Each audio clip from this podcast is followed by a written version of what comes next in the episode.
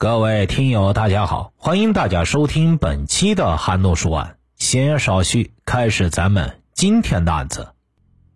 二零零一年，在上海市杨浦区的一栋居民楼里，住着温馨幸福的一家三口。这家母亲名叫沈贝，是一名全职太太，负责照顾丈夫和儿子的生活起居。沈贝的丈夫姓刘，是一名地产开发商。在十几年间，承包了多项市内的土建工程，在业内颇有一些名气，因此刘家有些积蓄。在上海这座高消费的城市，一家人的生活过得可以说是相当的不错。沈贝和丈夫育有一个儿子，名叫刘思佳，长得人高马大，十分帅气。小伙子十八岁，才刚职校毕业，但因为学业不精，所以没有考上大学。虽然如此，刘思佳还是对自己的人生有着清晰的规划。他计划先跟着父亲学习承包工程，将来和父亲一起为自家公司添砖加瓦。这样的一家三口成了亲戚熟人们口中的模范家庭，大家都对他们羡慕不已。但一场突如其来的意外打破了这一家人的平静和快乐的生活，使得妻子离世，父子离心。这是怎么一回事呢？刘思佳性格外向活泼，喜欢交友，平日就爱和朋友相约一起打游戏。二零零一年四月六日，刘思佳和母亲沈贝两人在家。他吃完午饭后，像往常一样和母亲说了一声，就去了同学家。他早就和几个同学约好一起晚上去玩。到了下午四点多，刘父提前回家，因为生意需要回家拿一笔现金。他在门口敲了很久的门，都没有人回应他。接着，他给妻子打去电话，也是一直无人接听。刘父感到有些奇怪，沈贝除去买菜和必要的采购，几乎是一直都待在家里。特别是下午四五点左右，他一定会在厨房里做饭。而且夫妻两人的感情很好。沈贝常常是在丈夫敲门前就会听到他的脚步声，继而跑过来开门的。所以他出门时从来都不用带钥匙。今天是怎么了？刘父又给妻子打去了几个电话，电话那头回应的仍是无人接听的忙音。刘父再也坐不住了，他叫来开锁匠，撬开了房门，走进了客厅，却发现家里安静的可怕。刘父喊了几声，家里无人应答，他心感不妙。于是推开了卧室门，想要看看妻子在不在里边。刚一踏进卧室，刘父就被眼前的一幕吓得一屁股坐在了地上。沈贝躺在床上一动不动，他的四肢都已经僵硬，脸色也变得苍白。刘父颤抖着手拨通了儿子的电话，他强忍着哭腔告诉儿子：“你妈妈出事了，你现在马上回来。”挂断儿子的电话，刘父又赶紧拨通了报警电话。刘思佳挂断电话，立刻就从同学家离开，下楼打了一辆出租车往家里赶去。在车上，刘思佳想着母亲本来就有慢性心脏病，病发时凶险万分，只要立刻吃药就会快速缓解。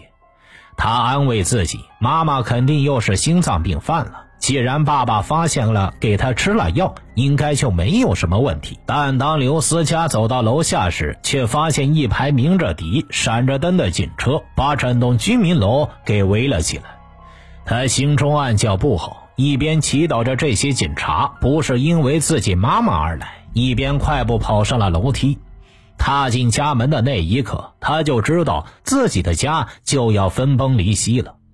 只见母亲沈贝仰面躺在床上，脖子上还有青紫色的勒痕，死状凄惨。很显然，沈贝脖子上的勒痕就是他的致命伤。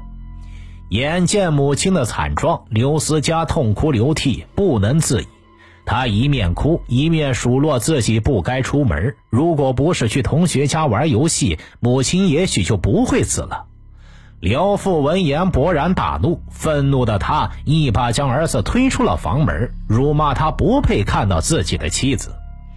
刘父对儿子颇有一些期望，所以他在管教孩子时一直都非常严厉，弄得孩子都很怕他，不肯与他亲近。而且高中文凭的刘思佳显然没有成长为刘父所期待的样子，因此刘父曾对他恶语相向。经此一事，父子俩的关系变得极为的冷淡。沈贝是个善良温柔的女主人，她常常劝解父子二人，使得家人之间相处一直都维持着和谐的状态。现在她去世了，这个家就岌岌可危了。警方开始介入调查，悲伤迷惘的父子俩一同坐在外边等待。刘父想到，刘思佳从出门到回到家里中间间隔不过短短三个小时。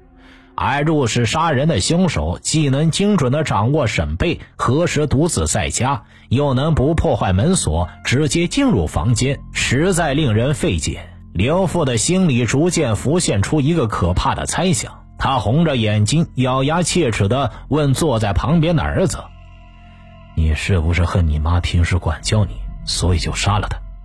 刘思佳被父亲的发问气得够呛，他是拍案而起，回了一句。我还觉得是你赚了钱，想娶新老婆，所以才杀了我妈的。刘思佳是最后一个见到死者生前样子的人。据他所说，在他出门之前，母亲还细心的叮嘱他路上要注意安全。他没想到这一别，竟然是和母亲的永别。刘父是第一个见到死者惨状的人。据他所说，他一回来就看到妻子被人勒死在床上，死状凄惨，让他哀动不已。警方何尝不知道这父子二人是最直接的嫌疑人呢？但通过监控视频和证人的证词，证实了父子俩都有充分不在场的证明，不可能是杀人凶手。于是警方只好就案发现场展开调查。希望找到嫌疑人留下的蛛丝马迹。经过初步勘查，沈贝是被一条领带活活勒死的。凶手从背后控制住他，然后用领带缠住了他的脖子。虽然发现沈贝在床上死去，但他衣着整齐，没有受到性侵的痕迹，而死者家中的陈设也依旧整洁，没有被翻动过，财物也没有丢失。客厅的茶几上甚至还泡着新的龙井茶。根据现场的这些现象，可以初步判定，凶手不是为了劫财劫色，单纯只是为了杀人，所以这会是一场仇杀吗。而桌上的龙井给警方提供了更多的思路。沈贝平日里也是个很有安全意识感的人，连说话都不怎么对陌生人说，更不用说请不熟悉的人进自己的家门了。沈贝能让来者进门，并且泡名贵的茶给对方喝，而且龙井新茶价格昂贵，一般都是用来招待贵客的。这说明这个人并不是沈贝熟悉的亲人。而是他认识比较尊贵的朋友。沈贝作为家庭妇女，并没有什么社交圈，最有可能的就是来者是她丈夫身边身份尊贵的朋友。警方怀疑是刘父在生意场上与别人结仇，仇人上门来杀害了他的妻子。但通过对刘父的问话，发现虽然他在生意场上沉浮多年，而且认识的人既多又杂。但在社会上历练已久的他，处事非常的油滑，并没有跟谁结下仇怨。而且刘父很注意对家庭隐私的保护，他知道自己家的钱财会引人注目，搞不好会招来贼人，所以他从来没有跟外人提过自己的家庭状况和家庭住址。到这里，生意对手仇杀的线索也断掉了，案情一度陷入了僵局。几经走访调查，刘家邻居的一句证词又让案情峰回路转。邻居说自己好像在案发当天下午听到有一位操着上海口音的男子敲响了沈贝家的门，因为该男子发出的动静很大，感到有些不满的邻居便从猫眼看了出去，正好看到沈贝给这个男子开了门。俩人很客气的在门口寒暄了两句，沈贝便邀请他进屋了。听到这里，刘思佳回想起在案发前一天的下午，有个操着上海口音的陌生男子打电话给他，问他父亲在哪里。刘思佳不认识这个人，只当是有人要找父亲做生意，就跟他说自己没有和父亲待在一起，然后给了那人父亲的电话，让他自己去联系。但刘富说自己当天从未接到过这样的电话，警方便着力排查这名可疑男子，但他显然有很强的反侦查意识。这个人仔细擦拭了自己在刘家留下的一切痕迹，警方没有找到一个指纹和脚印。警方追查他给刘思佳打的那一通电话，发现是从街边的电话亭里打出的。警方没有放弃，他们继续排查了刘富身边一百三十七名熟人，但仍然毫无头绪。案情就这样被搁置了下来。刘富和儿子的关系也因为案情疑云重重而变得更加紧张了，两人对对方的猜忌也更深了。刘富细细回忆起妻子和儿子相处的点滴，他知道妻子一向对儿子很疼爱。但因为儿子即将走上社会，所以妻子觉得他的一些坏习惯需要改正，就对他严格了一些。母子俩也常常为了一些鸡毛蒜皮的事情吵嘴，但想到他们是亲母子，不会记仇，争吵完过几天就好了，刘父也就没有多管。所以他想着，会不会是妻子在管教儿子时，两人又起了争执，儿子一气之下就将妻子给杀了。刘思佳也是在怀疑自己的父亲，他想着父亲一般都是到了下班时间才回来，怎么偏偏就是母亲去世那天提前下了班呢？而且他也听到过一些关于父亲的流言，说父亲跟其他女子走得很近，所以会不会是父亲雇凶来杀害妻子，讨好新欢呢？就在父子俩长久的陷入相互猜忌而备受折磨时，另一起凶杀案发生了。二零零二年七月一日下午，上海市杨浦区的公安局接到一通报案电话。这起凶杀案的被害者也和刘思佳有关，他是刘思佳的高中同班同学高进。刘思佳对高进的印象很深刻，因为他是学校里的风云人物，是校花级别的存在。但他在高中发挥失利，毕业后就在家里准备参加成人自考。刘思佳怎么也没有想到，这样漂亮上进的女同学会遭到杀害。随着对案情的深入调查，警方愈发感觉这起案件非同一般。高静被勒死在自家床上，家里的大门没有被破坏，杀人凶手没有拿走任何东西，也没有性侵高静。还把现场打扫得干干净净。最重要的是，在案发前一天，有一个说话带有上海口音的男子给高静的母亲打电话，说是要找高静有事。高静母亲回答他说：“高静在外边上自考补习课，要等到吃晚饭的时候才回家，让男子有事的话，等到他下课以后再找他。”随后，男子和高进母亲确认了一下高进下课的时间，就挂断了电话。听完高进母亲的话，警方瞬间就联想到一年前沈贝被杀的悬案。在这两起案件中，凶手的作案手法高度相似，警方判断为同一凶手作案。警方推测。凶手通过给被害人的家属打电话，确认受害人什么时候势单力薄，好趁虚而入。这样的凶手实在太过嚣张了，而且他逻辑周密，没有留下丝毫线索，这让警方倍感压力。现场勘查一无所获，警方只好追踪那通打给高进母亲的电话。这次的电话地址是距离高进家六公里以外的一个小卖部。警方迅速赶往小卖部，发现拨出的电话是小卖部的公用座机。但好在小卖部比较偏僻，通常都是附近熟人来打电话，所以老板娘对这个来打电话的陌生人印象很深。老板娘说：“这个男子看起来四十岁上下，身高一米七左右，身形瘦长，皮肤黝黑，还戴着一副黑框眼镜，看起来一副文弱有礼的样子。但是和他长相不相称的是，在打完电话后，他没有付钱，转身就要离开。老板娘轻声提醒他忘记付钱了。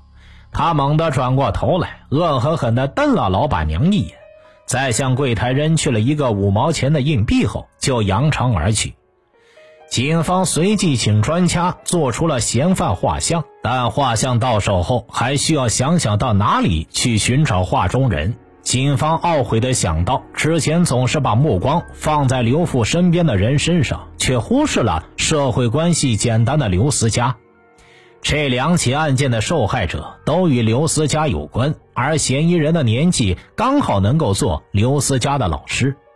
会不会是学校的老师利用职务之便，获取了学生本人及其家长的联系方式，然后借此便利作案呢？警方马上对刘思佳学校所有的教职工进行了摸排，但他们很快发现问题并没有出在刘思佳的学校里。刘思佳告诉警方，在毕业时，大家都会相互填同学纪念册，纪念册上有班上每名同学的照片、住址和电话。也许有哪个同学的家长翻看了毕业纪念册，获取了这些信息。于是，警方组织班上所有的学生来看嫌犯画像，看有没有人认识嫌犯。学生们正看着画像，议论纷纷。此时，有一个叫梁笑笑的女孩站了出来，怯声说自己的母亲可能见过画像中的疑犯。原来呀，在二零零一年的十二月，学生们都已经毕业半年了。有一个男人打电话给梁母，告诉他。他是学校负责管理升学和就业的老师，现在需要到学生家里家访，抽查学生们毕业后的去向，也好给他们一些建议和帮助。梁母当时正在家里，于是他便欣然的应允了。过了没多久，男子如约来到梁笑笑家里，他穿着西装，打着领带，手里还拿着一个黑皮公文包，俨然是一副老师的模样。可奇怪的是，他在梁家坐定后，并没有关心梁笑笑的毕业去向，而是东看看西瞧瞧，还试图打开梁家的其他房间门。梁母走上去，客气地阻止了他，并询问他此行的目的。男子却总是顾左右而言他，试图把话题引到梁家的私事上，甚至还问梁母家中有没有别人。梁母心里有些打鼓，他敷衍了男子几句，就找借口送客了。送他离开后，梁母越想越不对劲儿，便打电话给女儿班主任询问情况。结果班主任直接告诉他，学校根本就没有安排老师家访。梁母听后觉得后怕，但因为没有对他造成实质性的伤害，所以胆小的他并没有报警。警方把嫌疑人画像递给梁母。梁某一眼就认出了画像上画的正是当年那位来家访的老师。警方确认了凶手就是从毕业纪念册里获取了学生们的个人信息，然后伺机作案。梁母没有遇害，很可能是凶手不确定梁家还有没有其他人，所以放弃了作案。劫后余生的梁母听罢，吓出了一身冷汗。警方随后排查了所有学生的男性家长，希望从中找出真凶，却还是一无所获。但可能是因为案情影响扩大，凶手也听到了风声，此后他就再也没有作案了。警方对于此案的调查也一直止步不前。就这样过了二十年。这二十年中，刘家父亲娶了新的妻子，又在二零一五年因病去世。失去双亲的刘思佳沉痛不已，不敢相信任何人。平日里除了工作，就只想一个人待着，一副抑郁的模样，这让家里的亲戚担忧不已。高家的状况更加糟糕，高家父母承受不住中年失独的打击，先后含恨离世了。一直到了二零二零年的年末，此时最新的 DNA 破案技术已经非常成熟了，它帮助警方侦破了无数起悬而未决的疑案。当年负责这两起凶杀案的警察又燃起了希望，他们从案发现场的领带上提取到了有效的 DNA 信息，并且再次比对嫌疑人。这次，学生曹乐的父亲浮出了水面。原来呀，曹乐的亲生母亲已经离婚了，之后曹母就跟一个名叫杨建国的男人恋爱，同居在了一起。但因为两人都受过婚姻的伤害，再加上各自原本家庭关系都比较复杂，所以两人就没有领结婚证。因此，曹乐现在名义上的父亲其实是他的继父。而当年也正因为曹母没有和杨建国领证，警方忽略了他这一号人的存在。但现在一切证据都指向了杨建国，真相即将水落石出了。二零二一年三月十五日，警方通过多方部署，最终冲进了杨建国的住处，对其实施抓捕。但令警方震惊的是，杨建国自知身犯重罪，逃不过法律的制裁，已经在客厅里割腕自杀了。虽然正义到了，但因为杨建国已然生死，他对沈佩和高进的杀人动机就成了永远的谜。警方也曾调查过曹乐母子，为什么他们当时看着画像却不指认杨建国？曹乐母子回答说：一是画像画的也并不太像。这是大事，他们也不敢胡乱指认。另外，曹某已经因为未婚同居被亲戚邻居诟病过无数次了，所以他觉得说出杨建国不太光彩，于是就晋升了。但真相究竟如何，怕就只有他们两个人心里清楚了。苦等二十年，终于破了案。二零二一年的清明节，刘思佳独自一人来到母亲的墓碑前。他拿着结案通知书，泣不成声，一句句重复着：“妈妈，找到杀你的凶手了。”现代科技的进步极大的提高了警方办案的成功率和办案效率，但在感激科技、感激警方的同时，我们也要注意保护自身的隐私安全。因为一时的疏忽，可能就会成为不法分子趁虚而入的关键。希望我们大家都以此为戒，提高安全意识，杜绝此类悲剧再度发生。听大案要案，观百态人生。我是说书人韩诺，关注我，了解更多精彩大案。好了，这期的案子就为大家播讲完毕了。对于这个案件，你有什么猜测呢？欢迎在留言区评论。咱们下期再见。